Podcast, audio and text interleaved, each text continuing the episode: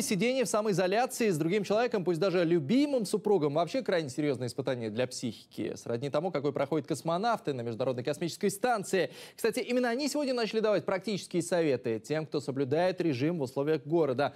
Максим Прихода о том, как прожить эти дни так, чтобы потом не было мучительно больно или стыдно. В спортзале, на пляже, на вечеринках они всегда вместе, по крайней мере, на фото. Максим и Алина давно встречаются и этим летом планировали пожениться, но теперь думают, а стоит ли? Совместный карантин стал для их отношений суровой проверкой на прочность. Мы никогда раньше не находились так долго вместе, постоянно, целыми днями.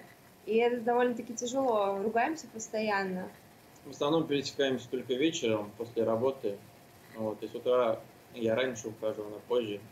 Поэтому с этой сталкиваемся за время отношений, можно сказать, впервые. Самоизоляция погубила много пар. В Китае после того, как гражданам разрешили покидать дома, многие бросились разводиться. Российский же Минюст на время карантина предложил приостановить регистрацию браков и разводов. Мера, похоже, не только противоэпидемическая. Оказавшись в четырех стенах, многие россияне выяснили, они очень плохо знают тех, с кем живут. Сейчас вся эта ситуация немножко напоминает отпуск, когда мы обязаны быть друг с другом вместе. Но только в отпуске все равно это более комфортно и радостно. Мы его планируем, мы его ждем. А сейчас вся эта, конечно, ситуация очень стрессовая. Стрессовая, люди в замкнутом пространстве, а чем больше людей в замкнутом пространстве, тем, конечно, это сложнее. Карантин для семьи – это стресс, который, как и сам коронавирус, может пройти в легкой форме и не очень. Вот несколько советов от специалистов. Первое, что нужно сделать на время самоизоляции – это перераспределить домашние дела. Очень часто бывают женщины, которые тянут на себе всю нагрузку, а муж условно приходит с работы, только ужинает и отдыхает. Далее, если кто-то в семье трудится на удаленке, нужно обязательно с этим считаться. В идеале выделить работнику отдельную комнату и заходить туда только по очень важным делам, предварительно постучавшись. Если такой возможности нет, отгородить стол или часть комнаты. Самое сложное – объяснить эти правила детям.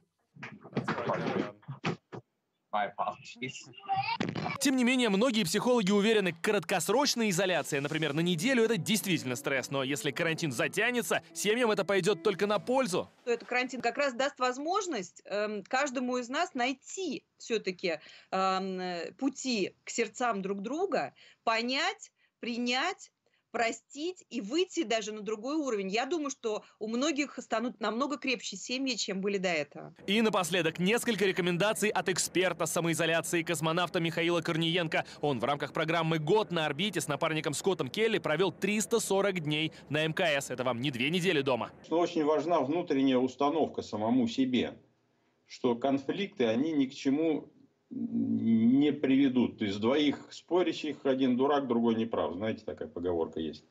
Вот, не будем ни тем, ни другим. Давайте э, идти навстречу друг другу. Э, это необходимые условия работы как на орбите, так, в общем-то, и, и в нынешней ситуации. А еще, говорит космонавт, лучшая эмоциональная разрядка – это спорт. Залы, конечно, сейчас закрыты, но для приседаний, отжиманий и упражнений на пресс-тренажеры не нужны. Да и вторая половинка оценит. Максим Прихода, Кристина Соколовская, Ирина Галимова, Владимир Назаров. Известия специально для РЕН-ТВ.